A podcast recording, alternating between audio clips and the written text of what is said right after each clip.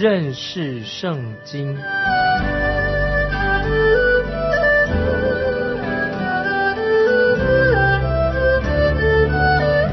认识上帝的话，把上帝的话带到全世界。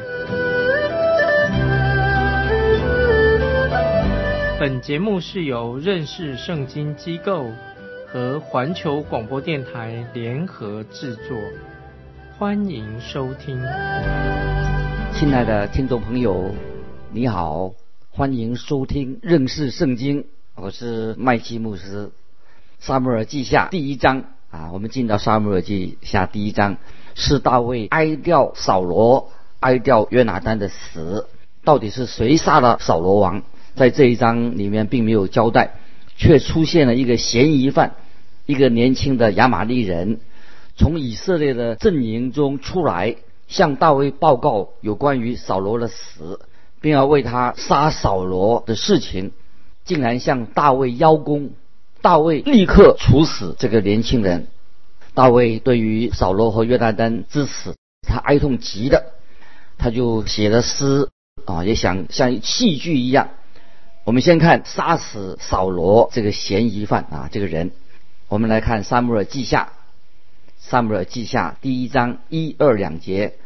扫罗死后，大卫击杀亚玛利人回来，在喜格拉住了两天。第三天，有一人从扫罗的营里出来，衣服撕裂，头蒙灰尘，到大卫面前伏地叩拜。听众朋友，在这里我们看到。以色列历史上一个非常暗淡、黑暗的一个日子，因为他们没有遵行神的旨意，他们就尝到了战败、战争失败的一个痛苦。扫罗王死了，他儿子约拿丹和他其他三个儿子也死了。以色列人吃了大败仗，菲利士人得到加利利以北的地区，渐渐向南推进。大卫并不知道这场战争发生了什么事情，他和他的人马。两天之前才从亚玛利人手上夺回了自己的亲人，才刚到喜格拉，第三天就有一个人从扫罗的营里出来，衣服撕裂，头蒙灰尘，到大卫面前俯地叩拜。他说他来自战场，他要告诉大卫说菲利士人赢了，扫罗死了。然后他就告诉大卫事情的整个的经过。接下来我们看《撒母耳记下》第一章第三节一直到第十节。大卫问他说：“你从哪里来？”他说：“我从以色列的营里逃来。”大卫又问他说：“事情怎样？请你告诉我。”他回答说：“百姓从镇上逃跑，也有许多人扑倒死亡。扫罗和他儿子约拿丹也死了。”大卫问报信的少年人说。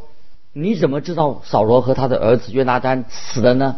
报信的少年人说：“我偶然到基利坡山，看见扫罗伏在自己枪上，有战车马兵紧紧地追他。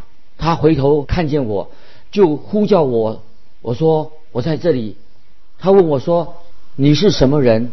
我说我是亚玛利人。他说请你来将我杀死，因为痛苦抓住我。”我的生命尚存，我准知他扑倒必不能活，就去将他杀死，把他头上的冠冕、背上的镯子拿到我主这里。听众朋友，我们看到这位年轻的撒玛利人所讲的是是不是真的？还是他刚好看到扫罗的身体，发现他已经死了，就拿了扫罗的王冠和镯子交给大卫？我认为这个撒玛利人发现了扫罗伏在他的刀下的时候。还没有死，当这个撒玛利人正好经过，扫罗就要求他帮他能够死掉死去。这个年轻人对大卫说了这些过程，听起来好像他希望大卫会给他一些，给他一个奖牌，得到一笔奖金。接下来我们看十一到十四节，十一节到十四节，大卫就撕裂衣服，跟随他的人也是如此，而且悲哀哭号。进食到晚上，因为扫罗和他的儿子约拿丹，并耶和华的民以色列家的人倒在刀下。大卫问报信的少年人说：“你是哪里人？”他说：“我是亚玛利克人啊，就是寄居的儿子，寄居者的儿子。”大卫说：“你伸手杀害耶和华的受膏者，怎么不畏惧呢？”如果亚玛利人啊，这个少年人杀了扫罗，乃是因为扫罗自己违背了神所吩咐他的，要他去杀害撒玛利人。这是神曾经吩咐扫罗要做的事情，神的命令。如果扫罗顺服神的话，这个人就没有机会来杀扫罗，或者说扫罗应该到现在还活着。大卫接着问这个年轻人：为何不怕耶和华的受膏者呢？为何不怕耶和华的受膏者呢？大卫他自己有多次机会可以杀害扫罗王，但他不敢要扫罗的命，因为从神的角度来看，这是对的。只要扫罗还在做王，大卫就不敢去杀扫罗，谁也不可以碰他，因为是神让他做王的。神的时候到了，神自己会处理的。一个人若干预神的事工，是很危险的，因为神动工由神来审判。所以大卫对这位年轻的亚玛利人说：“你伸手杀害耶和华的受膏者，怎么不畏惧呢？”接下来我们看第十五节。第十五节，大卫叫了一个少年人来说：“你去杀他吧。”我们看到大卫他已经做一个判决：这个撒玛利亚人，既然他杀了耶和华的受膏者，那么他应该也要接受死的刑罚。接着我们看第十六节，十六节，大卫对他说：“你流人血的罪归到自己的头上。”因为你亲口做见证说，我杀了耶和华的受膏者，少年人就把他杀了。如果这个人是编了这个故事，又说是他杀的，那必定也会致命的。大卫对他说：“如果你对我撒谎，你就要负杀人的责任，因为你亲口做见证说我杀了耶和华的受膏者。所以我认为这个年轻人他是真正的杀了扫罗王。”他做了大卫自己都不敢做的事情，大卫就亲自审判了他啊，把他杀死了。接着我们看第十七节，十七节，大卫做哀歌吊扫罗和他儿子约拿丹。大卫这个人对扫罗王和约拿丹哀调是非常啊真心诚意的。接着我们看十八节，且吩咐将这歌教导犹大人，这歌名叫公歌。写在亚萨尔书上，扫罗他自己曾经教导以色列人许许多多的事情。这个王他做了教导的工作，教导以色列人，他对以色列人有贡献。以色列人没有作战的铁器武器，扫罗就教他们做弓箭手。弓箭是一种那个时候的强大的一个武器。我们的祖先啊都知道弓箭很很有用。接着我们看第十九节。歌中说：“以色列啊，你尊荣者在山上被杀，大英雄何竟死亡？”看到这个悲歌，大卫做的悲歌，以诗歌的题材书写，自然让大卫成为一个以色列是最好的一个诗人。接着我们看二十节：不要在加特报告，不要在雅什基伦街上传扬，免得菲利士的女子欢乐。免得未受割礼之人的女子惊夸。这个哀歌说道：不要在加特报告，加特是菲利士人的首都；不要在雅斯基伦街上传扬，雅斯基伦是在加沙走廊，是菲利士人的五个城市之一。接下来我们看二十一、二十二节，二十一、二十二节，基利坡山呐，愿你那里没有雨露，愿你田地。无土产可做贡物，因为英雄的盾牌在那里被污丢弃。扫罗的盾牌仿佛未曾抹油，约拿丹的弓箭非流敌人的血不退缩，扫罗的刀剑非波勇士的油不收回。那么看这个哀歌里面说到啊，这是约拿丹的弓箭非流敌人的血不退缩，扫罗的刀剑若非波勇士的油不收回。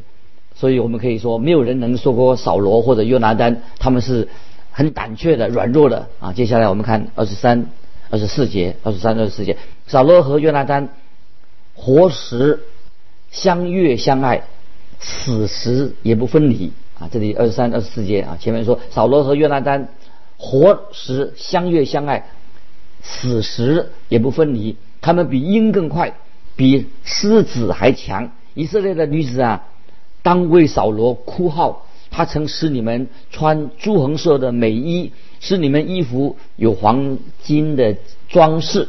扫罗王也曾为应许之地这个地方带来了繁荣。接下来我们看二十五节，二十五节，英雄何进在镇上扑倒，约拿丹何进在山上被杀。大卫和约拿丹他们是彼此是知心的朋友，他们彼此相爱。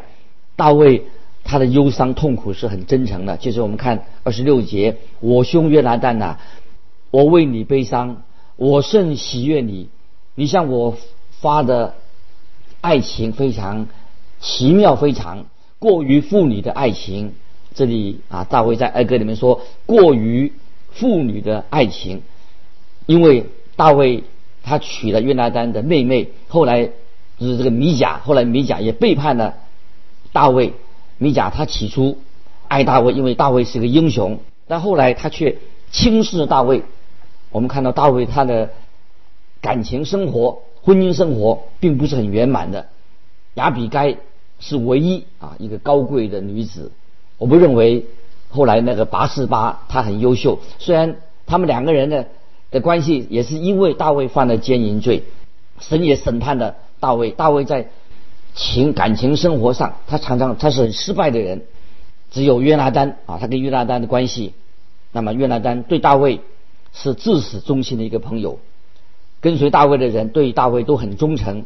大卫他本身这个人很有这个吸引力，他这个他是他的特质，他能够别人对他很忠诚。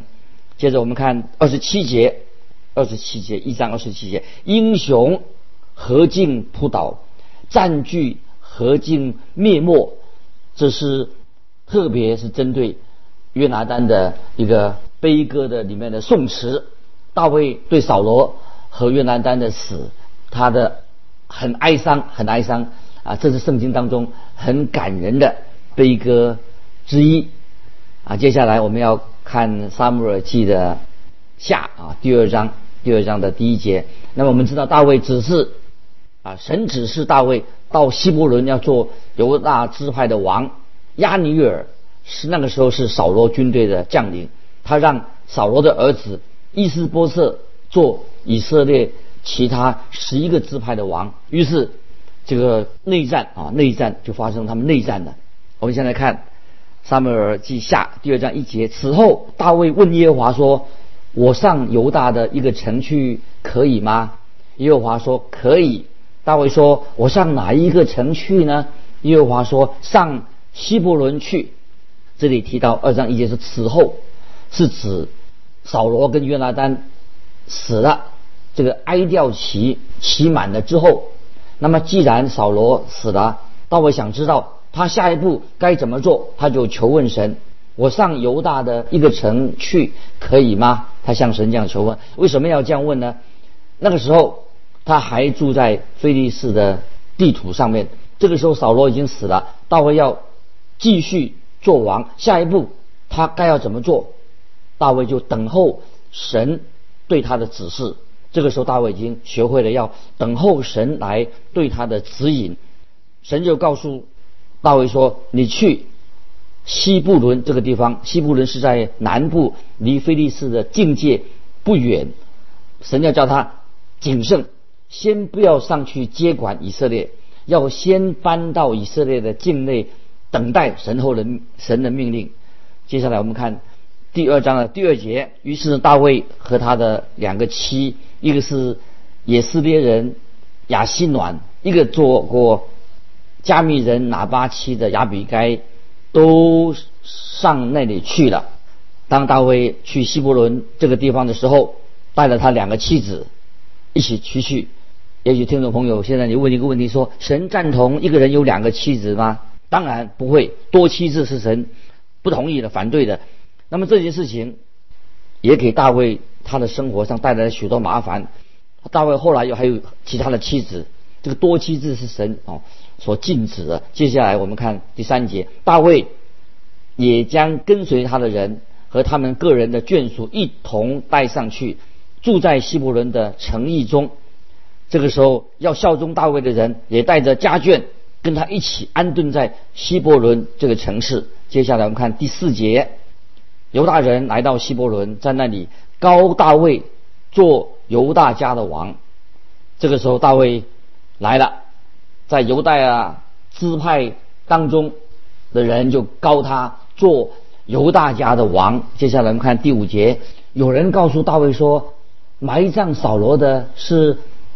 基列雅比人，大卫就派人去见基列雅比人，对他们说：“你们后代你们的主扫罗，将他埋葬，愿耶和华赐福于你们。”在这里，我们看见大卫做了一件很有智慧的事情，因为埋葬扫罗的人必定是对扫罗王非常效忠的。大卫在这里，他为此他表示感谢他们。大卫对。神所高的王，他非常尊敬。大卫曾经有两次机会可以把扫罗王杀掉，他自称为王，但是大卫却没有这样做。大卫的优点常常啊被很多人忽略，因为大卫他因为他犯的罪，那么常常就遮盖了大卫他本人的他自己有很多优点，就像乌云啊，乌云把这个遮盖的啊，把这个光亮的天空。遮盖的一一样，让人看不到啊阳光。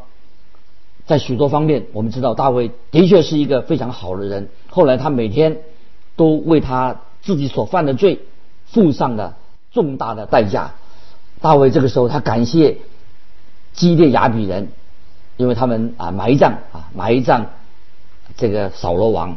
接下来我们看第六、第七节六七两节，你们既然行了这事。愿耶和华以慈爱诚实待你们，我也要为此厚待你们。现在你们的主扫罗死了，犹大家已经高我做他们的王，所以你们要刚强奋勇。然后大卫就请他们啊，也支持接受他做王，就像他们以前过去曾经对扫罗很忠心的一样。在这个时期，那么大卫就很有智慧的。运用啊，他这个怎么样跟那些啊这些人交往，恳切的跟他们做一个很坦诚的沟通。我们都知道扫罗和他的儿子约拿丹啊，有许多的儿子。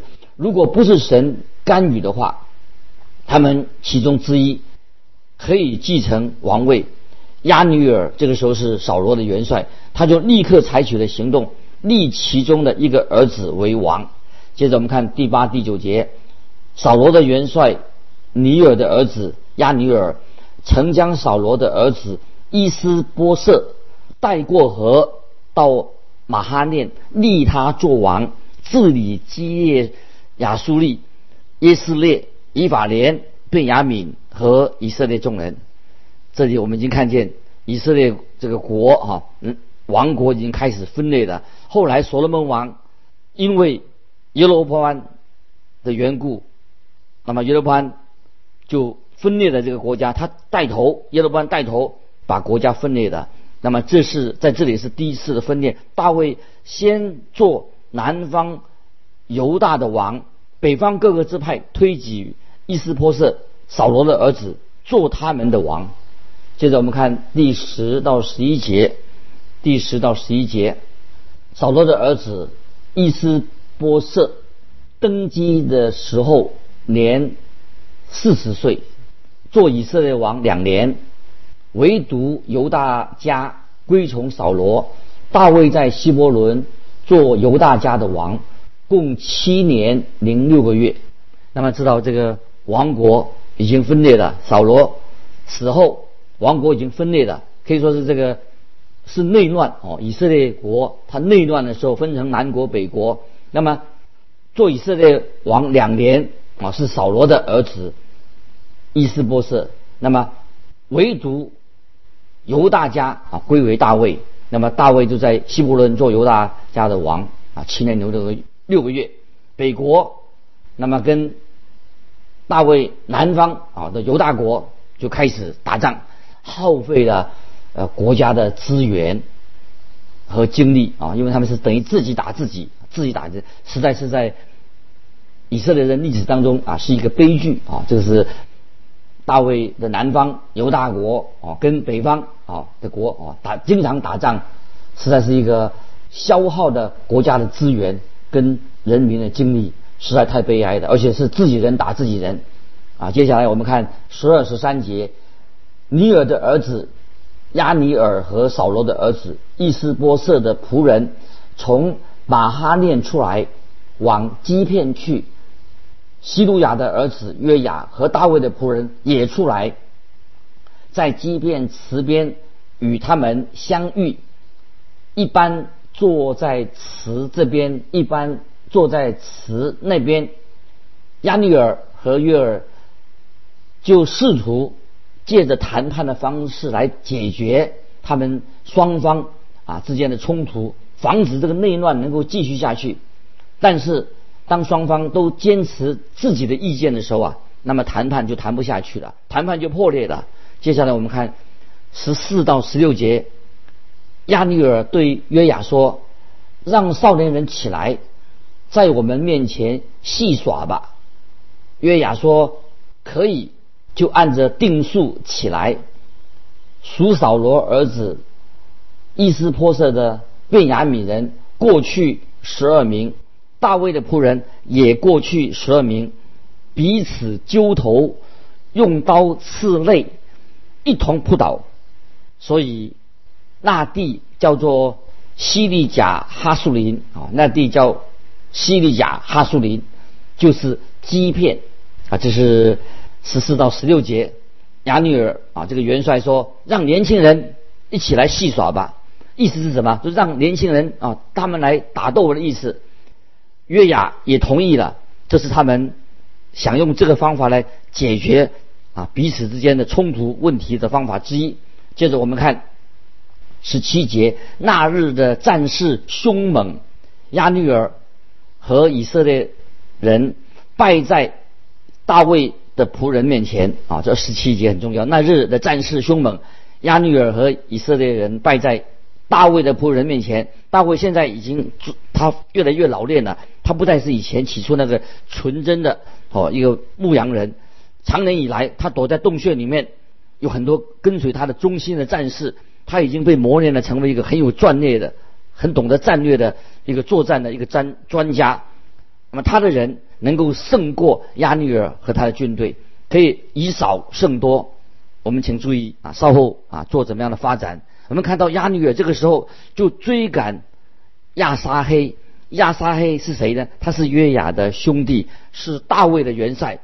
这个时候亚女尔啊，他是以前扫罗所立的元帅。那么看接下来我们看第十九节，十九节在那里有西西鲁雅的三个儿子约雅、亚比塞、亚撒黑，亚撒黑脚快如。野鹿的一般，希路亚是大卫的姐妹，她有三个很优秀的儿子。接着我们看十九节，亚撒黑追赶亚尼尔，直追赶他不偏左右。亚撒黑这个时候他就特别的追着亚尼尔，其实他自己根本就不是亚尼尔的对手。亚尼尔警告过他。接着我们看二十二十三节，亚尼尔又对亚撒黑说：“你转开，不追赶我吧，我何必杀你呢？若杀你，有什么脸见你哥哥约雅呢？”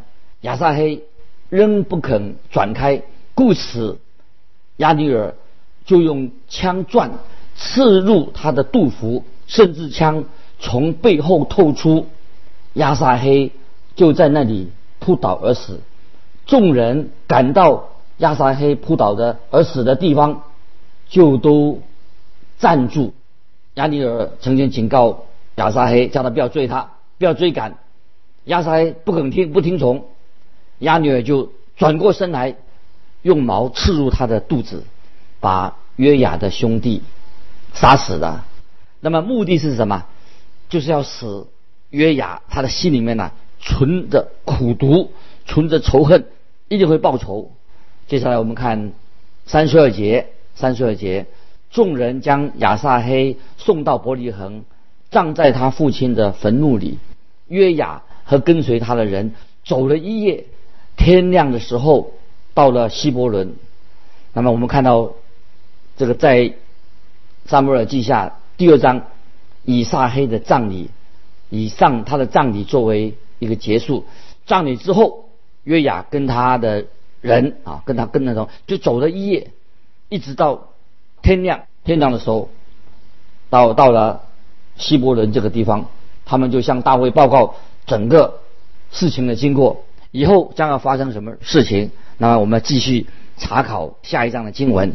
今天我们就分享到这里，听众朋友，如果你对撒母耳记上下有些任何的感动，愿意跟我们分享的，欢迎你来信寄到环球电台认识圣经麦基牧师说。愿神祝福你。我们下回再见。